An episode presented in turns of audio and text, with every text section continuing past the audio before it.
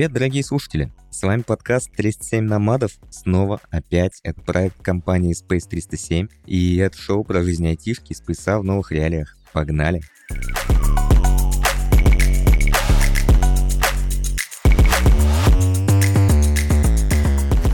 Сегодня у нас здесь, в студии виртуальной нашей, Костя, мой бессменный соведущий. Костя, привет. Привет всем. И я, Ваня, все еще терпеть не могу JavaScript, ну да и бог бы с ним. И помните, у нас первый выпуск был? Длиннющий такой. Кость, помнишь, как мы его записывали? Да, это было очень длинно. Очень утомительно. Мы его даже решили на два разломать, чтобы полегче было. А в этот раз мы решили заранее разломать на два выпуска. Не разлом... А, поделить, декомпозировать. А декомпозировать на два выпуска, потому что мало нам было одного эксперта. Позвали двоих. Вот. А еще наш продюсер говорит, что надо выпуски покороче делать, поэтому давай, Кость, затравочку и пойдем, и помчим. Давай, погнали. Да, да, я на самом деле в очередной раз подготовился. В эти выходные мы с пацанами местными, э, балийскими, пиво решили попить в Боревиче. Обсуждали разные темы, естественно, релокацию, всякие вот эти вот э, номадские штуки, что еще мы можем обсуждать,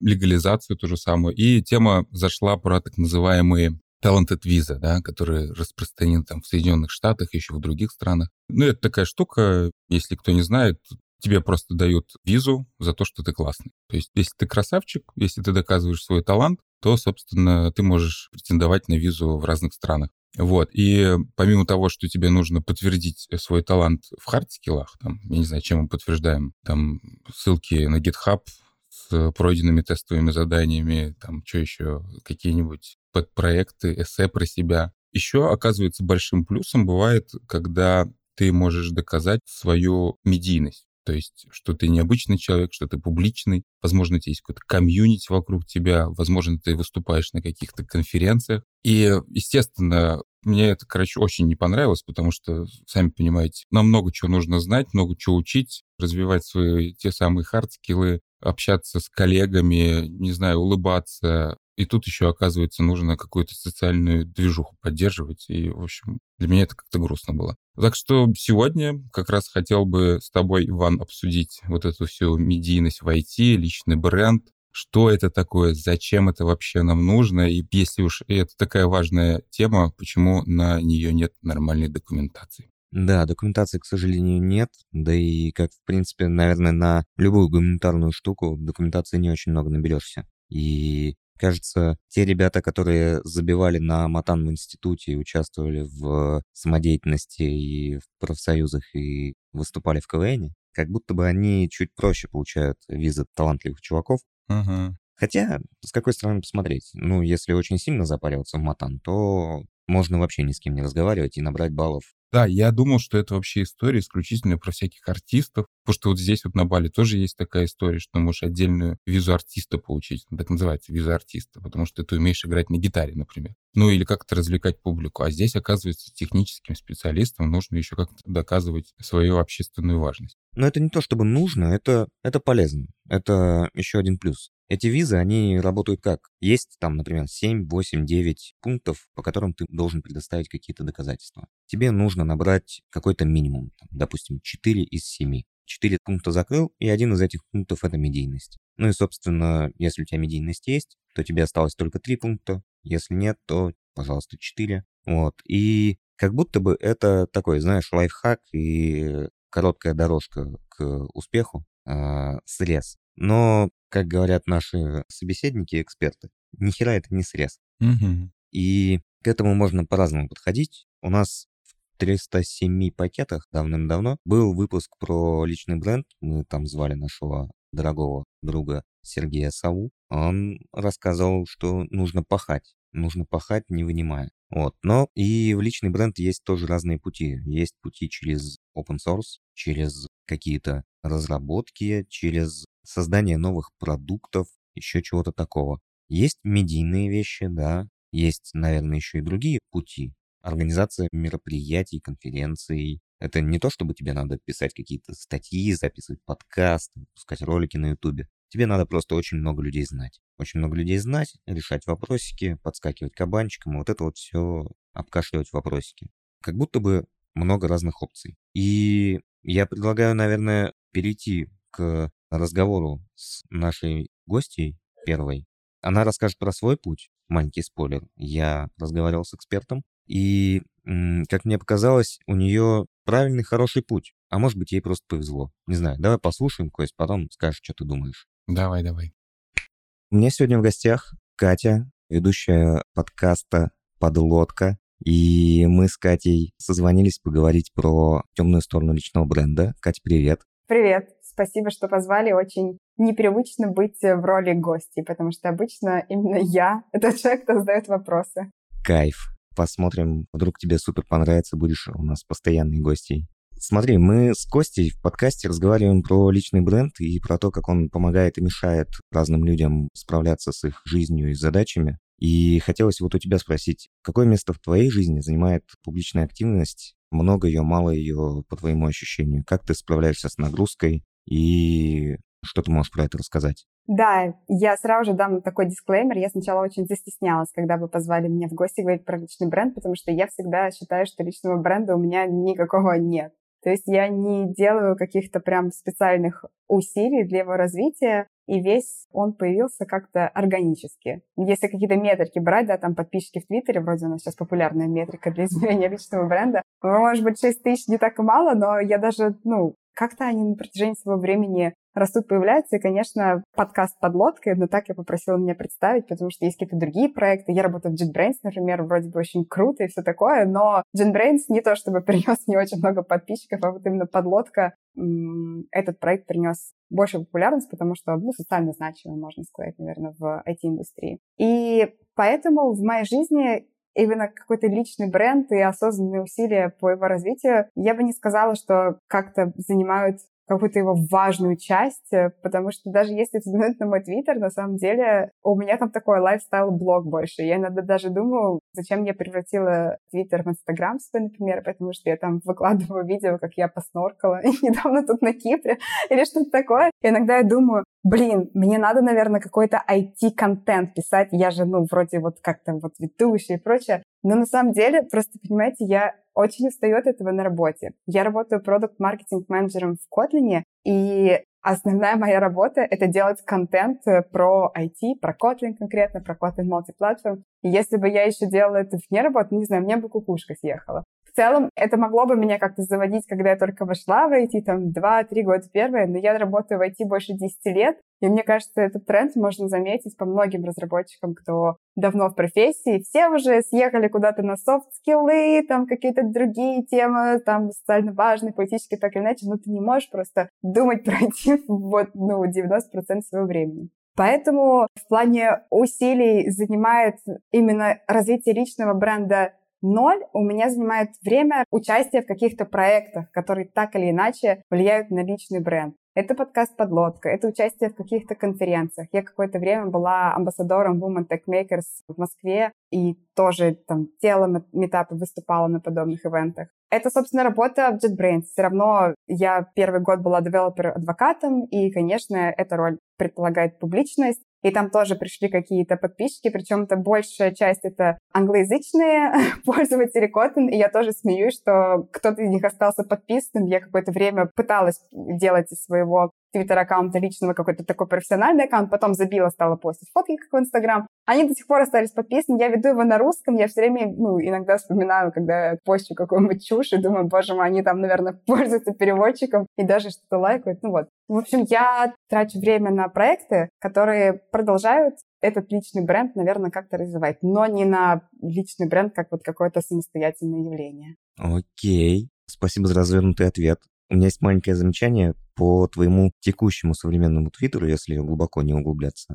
Извини за тавтологию. На самом деле вообще непонятно, что ты в JetBrains работаешь. У тебя же там, кажется, нигде не написано об этом. И и это, наверное, и хорошо даже, что ты так сказал, потому что я в какой-то момент в жизни поняла, что я хочу перестать себя идентифицировать через профессию. Типа, я Катя, продукт-маркетинг менеджер в Kotlin. Вот. У меня это долгое время было, И, наверное, в какой-то момент своего IT-пути многие люди супер переживают какое-то адское выгорание, потому что ты вкладываешь, вкладываешь, вкладываешь, вкладываешь, получаешь мало, взрываешься и переосмысливаешь все. Вот у меня этот момент был, когда я работала в Авито тем лидом. Тем лиды обязательно выгорают, иначе не тем лид, если ты хоть раз не выгорел. вот я вижу, да, I feel your pain. Это не значит, что работа стала для меня менее важна, или я перестала там как-то стараться сильно, но я поняла, что я Катя, вот, а я не продукт маркетинг менеджер Котлина. И мой твиттер, опять же, да, возвращаясь к тому, что он не является специально каким-то ресурсом прокачивать личный бренд, мой твиттер — это мой твиттер. Я недавно поменяла это описание, и я, кстати, заметила, что люди больше стали подписываться. После того, как какой-нибудь что-нибудь напишешь, что разлетится, ты видишь какую-то конверсию в подписчики. Я как бы не то, что, опять же, это трекую, но ты все равно замечаешь. И раньше у меня было вот это дефолтное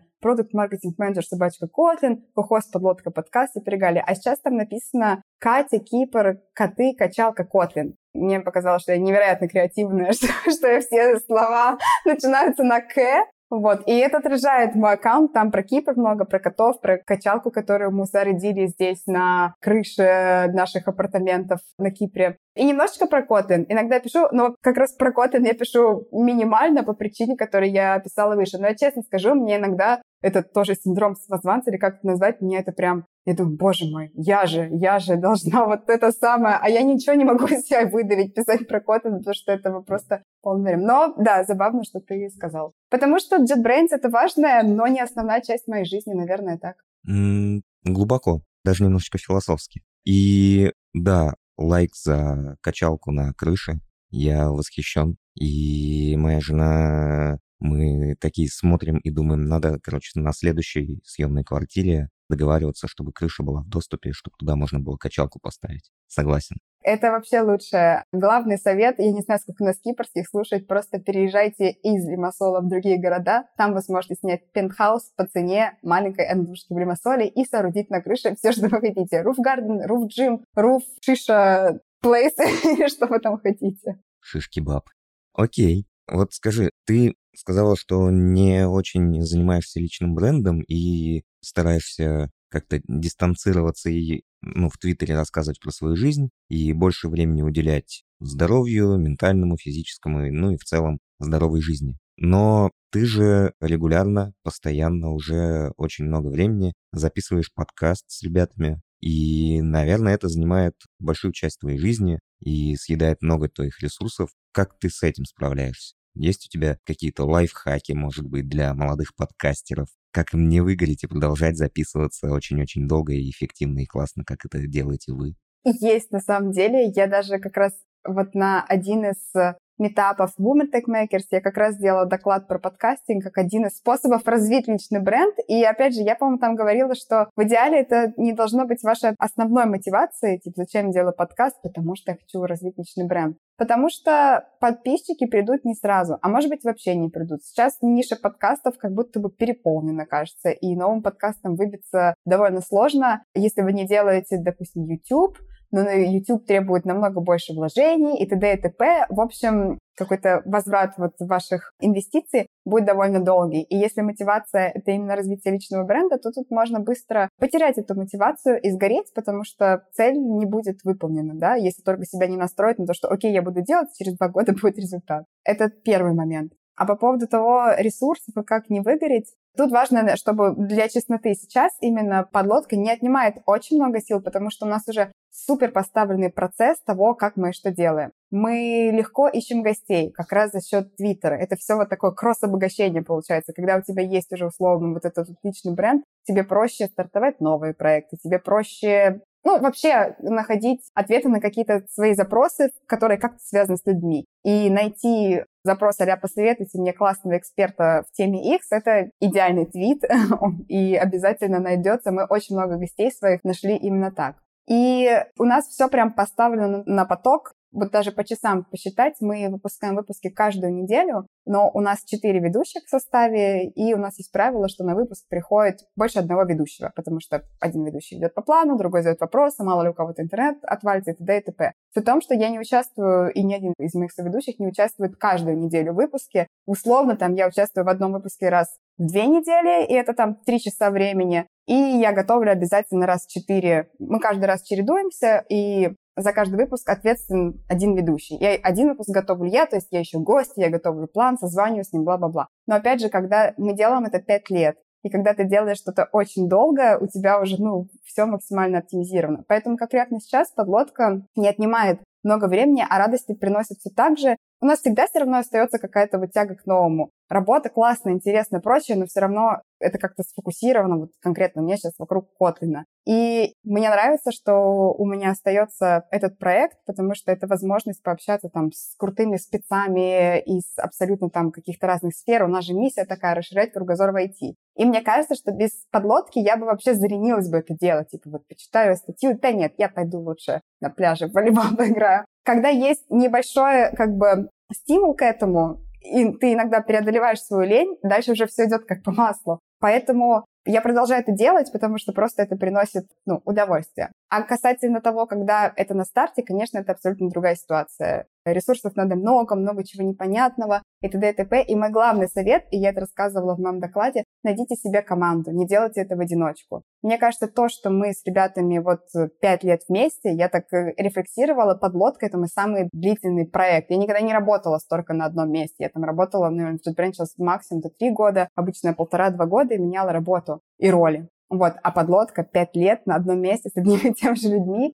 И бывало всякое. Бывали там упадки, у кого-то какие-то проблемы. И именно то, что вас много, вы можете друг друга поддержать. Когда ты... Очень много энергии на начальном этапе уходит на сомнения. Ты не знаешь, как что-то делать. И когда ты один, ты это в своей голове там мусолишь, мусолишь туда-сюда. Когда у тебя есть люди, с кем посоветоваться, ну, ты намного быстрее принимаешь решения, соответственно, намного быстрее что ты делаешь, экспериментируешь и получаешь какой-то фидбэк. Вот, поэтому мой главный совет — найдите команду. Пусть это будет один человек, там, ваш друг, коллега, приятель. Это будет испытание, естественно. Когда говорят, типа, бизнес с друзьями, окей, подлодка — это не коммерческий проект, но тем не менее. Это всегда такая рискованная игра. У меня было чуть проще, мы как раз дружили с ребятами уже на базе нашего совместного дела. Поэтому не обязательно это должен быть ваш друг. Может быть, просто коллега или вообще какой-то человек в индустрии, в комьюнити, который вам импонирует своими делами. Вот, мне кажется, это прям супер увеличивает шансы на успех любого такого проекта.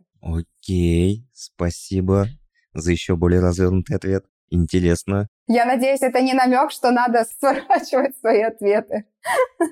Нет, нет, нет, это на самом деле очень круто и, ну, полезные, интересные вещи. Но давай вернемся немного в сторону личного бренда. И хоть, как ты сказала, ты его не развиваешь активно, но он у тебя так или иначе присутствует, и тебя, наверное, узнают... На улице.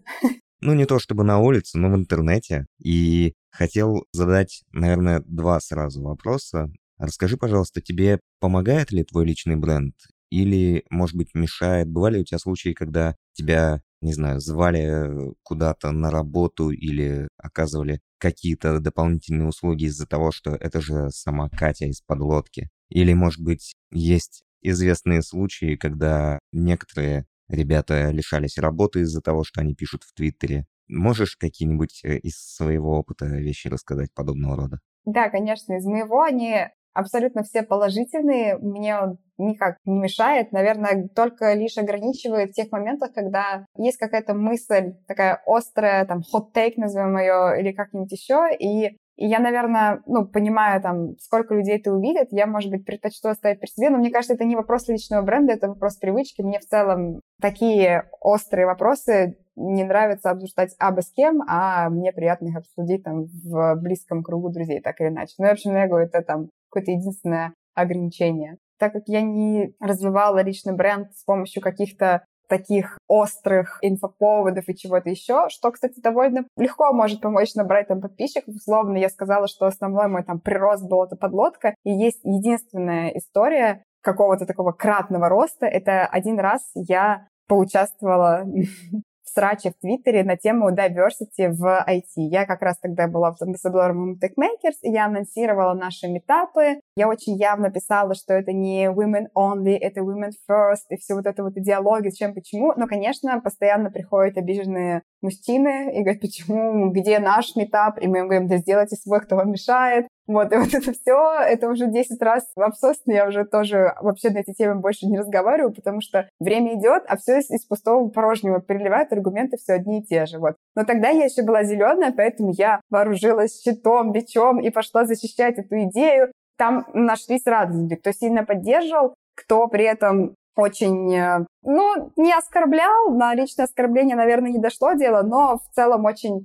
негативно высказывался о твоей деятельности, а когда ты в это вкладываешь очень много сил, очень сложно не воспринять это как личное оскорбление. Вот. И я прям помню, я ходила, ну, дня четыре просто вот такая вот, и все от этих ответов в Твиттере. Я даже не думала, что это так сильно может повлиять на мое состояние. Но это я к чему рассказываю, что я, конечно, тогда поняла, что участие в таких острых дискуссиях, это хороший способ и легкий способ набрать подписчиков, это правда. Но больше я так не делала, потому что люди есть разные, я слишком э, чувствительна ко всему этому, и, и критики тоже, и агрессию я сложно переношу, поэтому я поняла, что это не мой движ, я буду просто делать подкаст, выкладывать свои фотки, писать про жизнь в Сочи тогда, теперь на Кипре, и все будет хорошо. Вот, поэтому для меня работает только с положительной точки зрения. С работой, да, я, у меня нет такого, что вот прям конкретный кейс позвали, потому что там подкаст подлодка, но понятно, что это уже твое резюме открытое, да, там условно вместо тестовых проектов. В смысле, люди уже много знают о тебе и твоих делах, и поэтому уже тебе составили какое-то мнение. И Поэтому, конечно, это как такая фора, когда ты проходишь собеседование, что-то такое. И в JetBrains меня на позицию Developer Advocate тоже позвали не только потому, что я веду подкаст подлог, но в том числе, потому что они понимали, что я в целом там, умею говорить, интересуюсь вещами, там, любознательная, активная, бла-бла-бла. Это был один из аргументов. При этом я наравне со всеми, если что, делала тестовые задания и так далее и тому подобное. А если не говорить про работу, это в целом даже в бытовых вещах помогает. Опять же, если какой-то есть запрос, я буду апеллировать к Твиттеру постоянно, потому что это мой, наверное, основной такой понятный вот источник трафика, на чем маркетинговыми терминами разбрасываться. Ну, просто как очень понятный приземленный пример. То, ну, даже какой-то простой вопрос, сейчас не могу вспомнить, я с кем-то таким не обращалась, но вижу, что другие люди там найти там квартиру, что-то там найти кого-то человека, который поможет с чем-то, это помогает. И третий момент — это, наверное, запуск каких-то своих личных проектов, каких-то отличных отработок, каких-то пэт-проектов. Опять же, возможность рассказать о них легко, рассказать о них быстро большому количеству людей — это класс. Именно поэтому я, наверное, побоялась писаться вот в конференции «Передел на конф» на Кипре, потому что в том числе у нас нет каких-то больших денег, чтобы вливать их какие-то маркетинговые бюджеты, запускать там компании в разных соцсетях. И весь маркетинг мы там с Филом делали с помощью своих соцсетей. И вот таких бесплатных каналов. Поэтому это помогает. И то же самое было с подлодкой, с конференцией, но там чуть другая история. Все-таки у подлодки есть еще свой бренд, как у подкаста, но история в том, что вот это вот сначала ты некоммерчески вкладываешься в бренд чего-то, проекта или себя самого, а потом он помогает тебе, в том числе может помочь тебе запустить и коммерческие проекты. Но тут надо, вот тут какая-то вот эта вот уже тоненькая грань начинается с цыганством, туда сваливаться, конечно, ну, мне, по крайней мере, не хочется. Но кто-то сваливается. Ну, я не буду их осуждать. Окей, хорошо. А скажи, пожалуйста, а как ты относишься к работодателю, который, может быть, во время скрининга тебя как соискателя или в процессе, вот в то время, пока ты работаешь на работодателя, как ты относишься к тому, что твои соцсети будут читать, и как ты их воспринимать, и как ты их сопоставлять тебя как личность и тебя как сотрудника. Вот что ты думаешь по поводу свободы в интернете и может ли личный бренд существовать отдельно от личности в том плане, что, ну, там в Твиттере себе некоторые позволяют какие-нибудь вольности говорить про рабочие практики, а на работе, например, ведут себя совершенно иначе. Или работодатель узнает о том, что вот он оказывается очень сильно против agile и вообще почему он у нас скрам-мастером работает. Давайте-ка мы его уволим. Что можешь сказать по этому поводу? Две мысли. Первое, сами люди, личности имеют право точно вести свои соцсети абсолютно как они хотят, что они хотят. Ну, понятно, последствия могут быть разные. С точки зрения работодателя я не вижу никакой проблемы, что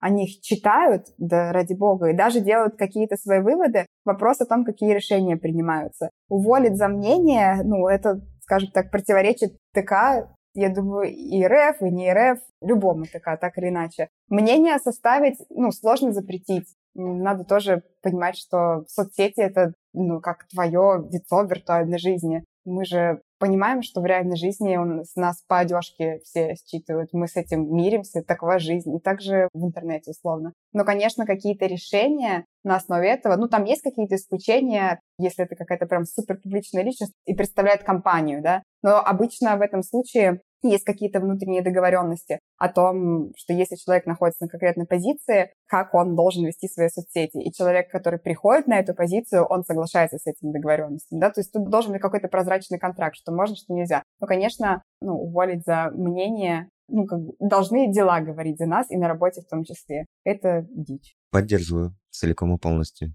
Окей, хорошо, спасибо. И, наверное, финальный вопрос. Скажи, пожалуйста, что ты можешь посоветовать людям, которые хотят иметь личный бренд и каким бы то ни было образом к нему идут? Может быть, мы говорили, что есть много разных способов, и есть ситуации, вот, например, как у тебя, когда ты не хочешь и не ставишь себе такую цель развивать личный бренд, но проекты, которые ты делаешь, то, чем ты занимаешься, оно как-то вокруг тебя какую-то известность создает. И что ты можешь посоветовать людям, которые начинают этот путь, которые хотят чего-то добиться, которые ставят какие-то цели. Может быть, можешь посоветовать, на что рассчитывать, а на что нет, какие цели ставить, каких лучше не ставить, что, по-твоему, ложно, а что истинно и свято.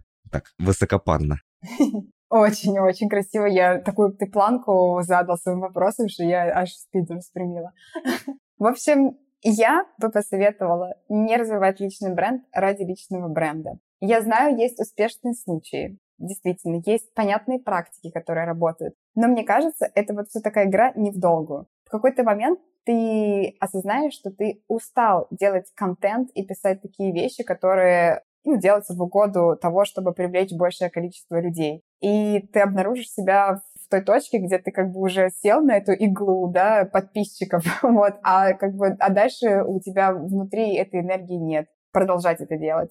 Поэтому путь через какие-то социально значимые штуки, проекты, которые сами приведут к тебе. Людей, которым интересно как-то ты и твоя жизнь, он намного более долгий, требует больше затрат, но на мой вкус он как-то более надежный. Важно отметить, что у меня не было опыта да, альтернативного пути. Я этого только вижу по своим там, знакомым каким-то и прочее. Поэтому я ну, максимально честно могу рассказать только про этот путь. Но он классный. Он классный, потому что ты в любом случае останешься с чем-то. Не разовьется личный бренд, у тебя будет опыт проекта, любого. Тут важно как-то, наверное, расширить рамки, попробовать разные варианты. Какие-то проекты могут быть, да, там open source. Я бы мечтала быть вот тем разработчиком, который личный бренд прокачал за счет крутого open source проекта. Но мне так не сложилось в жизни. Ну вот как-то меня путь когда-то в другую сторону ушел.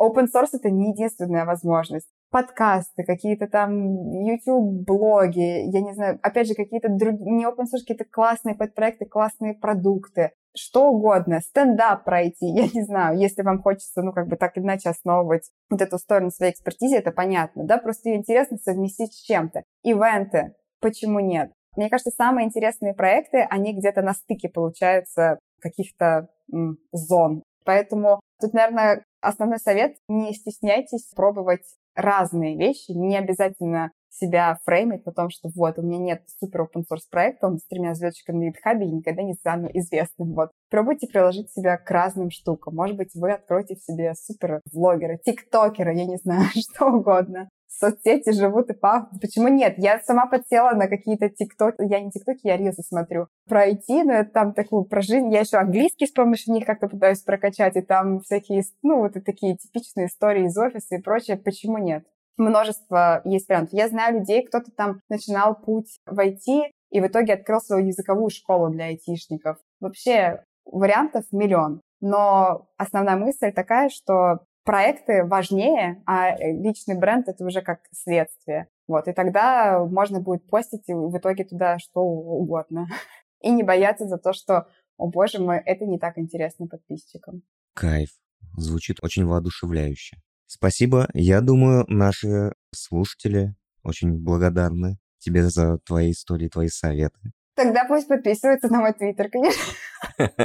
Обязательно. Конечно, подписывайтесь на твиттер Кати. Там нет ничего полезного, но, возможно, немного вдохновляющего. Да, там есть качалка на крыше. Там есть снорклинг и всякие прикольные истории про Кипр. История про то, как вы с молодым человеком арендовали бус и проехались по Кипру. Советую. В общем, спасибо за этот интересный, потрясный разговор. Надеюсь, еще когда-нибудь запишемся и пойдем с Костей это дело обсуждать, делать выводы и добавлять какие-то свои мысли. Спасибо тебе большое. Пока. Хорошего тебе всего. Класс, спасибо за приглашение и интересные вопросы. Пока-пока. Пока-пока. И слушайте подлодку, не забывайте это. Да. Ну, конечно, господи, забыла. Рекламировать подлодку, жесть. Да, и 37 намадов слушайте. Все, Кать, пока, спасибо. Пока.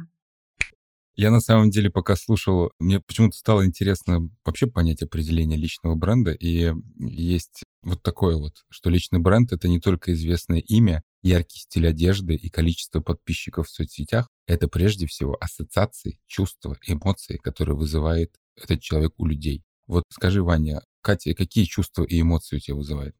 Катя у меня вызывает чувства и эмоции. Ну, положительный персонаж или отрицательный? Да нормальный, ну просто здоровый человек.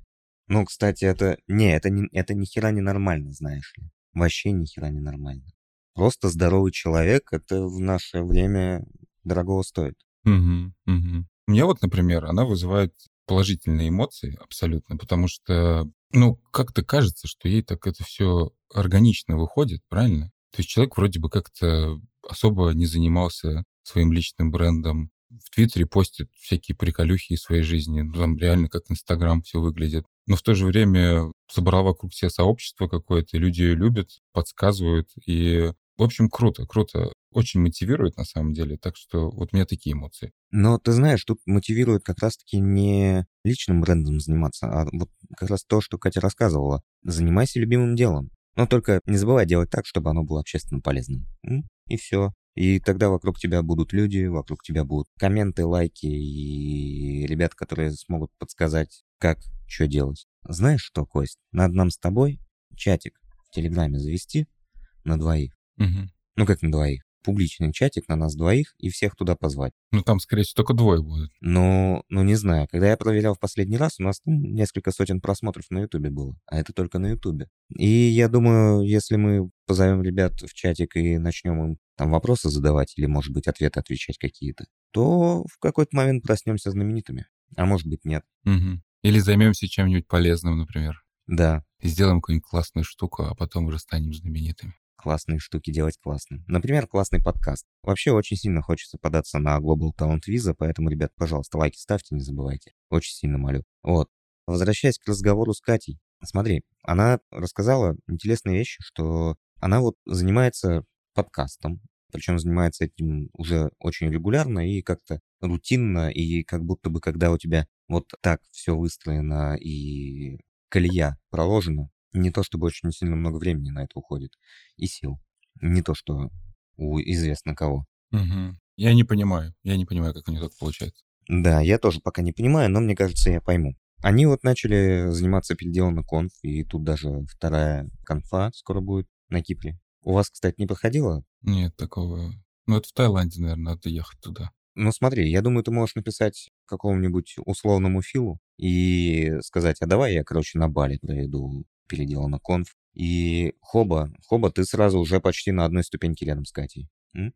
Как тебе идея? Ну, не, я согласен, согласен. Ну, для, и честно сказать, для меня это вот самый оптимальный путь, когда ты делаешь что-то, какую-то интересную вещь, соответственно, делаешь это интересно, людям интересно понять, как ты интересно это сделал, и они тебе задают вопросы, и ты, соответственно, можешь на них ответить. А тут еще такой возникает вопрос, ну, допустим, сделал ты, не знаю, какой-нибудь классный фреймворк, например, да, опубликовал его в публичном доступе, и людям нравится, люди задают вопросы. Потом, собственно, на все вопросы ты отвечаешь. И как поддержать тебе, интересно, вот эту публичность твою? Придется что-то новое делать, правильно?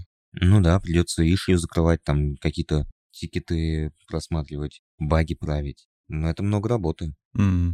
Ну, я имею в виду, что когда интерес к твоей персоне, наверное, когда-то подостынет, как, например, к создателю, если, конечно, там какую-нибудь неоперационную систему придумал. Вот. Но при этом, наверное, тебе нужно еще подогревать интерес к себе различными другими способами. Не знаю, рассказывать про свою жизнь, как у тебя так получилось. Может быть, ты кого-то вдохновлять должен. И вот это для меня на самом деле большая ответственность, потому что Когда ты человек медийный, публичный, и тебя слушают, читают многие люди, то ты можешь многих навести не на ту дорожку, так сказать. И вот это всегда мне пугало в этом. Не то чтобы как-то я могу что-нибудь такое написать, что может быть для меня плохо, а вдруг какой-нибудь молодой, так сказать, зеленый разработчик услышит меня, послушает еще, не дай бог, и сделает какую-нибудь глупость, а потом. И начнет на PHP писать. Угу. Не дай бог. Да, да. Вот буквально, если бы я пару лет назад подкаст бы начал вести бы, вот такое могло бы быть. Ну, ты знаешь, вот они тебя сейчас послушают, на Go начнут писать. И чё? Еще потерянное поколение. Будут эти ошибки в каждой функции обрабатывать. Ну, красавчики, красавчики. Потерянное поколение без ООП. Это же просто шикарно. Поколение G получается какое-то. Поколение Go.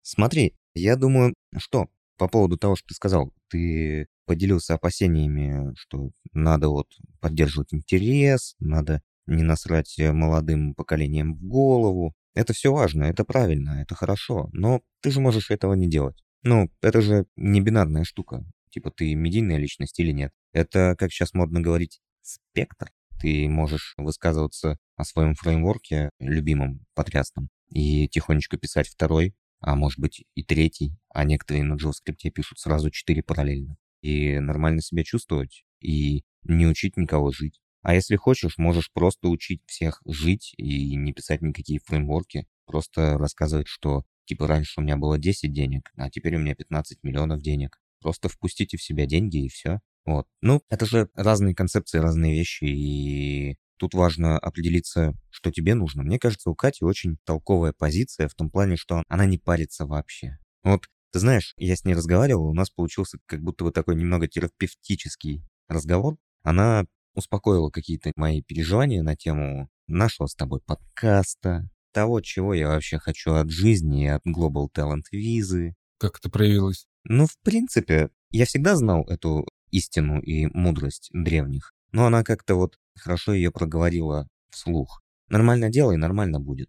М? Занимайся тем, что тебе важно, тем, что тебе интересно. Ну, тут важно понимать, что на самом деле тебе интересно. Я вот, например, не хочу вообще никакой публичности, как таковой. Мне не то, чтобы она сильно нужна. Но я люблю разговаривать с людьми. А вот мы с тобой разговариваем. Я люблю, и мне говорят, что у меня получается неплохо объяснять. Я пытаюсь как-то этим заниматься в команде на работе. Может быть, буду с кем-нибудь еще. Маленький, э, как это назвать, спойлер предстоящих интеграций. Может быть, может быть, кому-то еще что-то буду рассказывать. Так, так, так, подожди. Потом, потом. Ты смотри. Мы еще не подписали договор.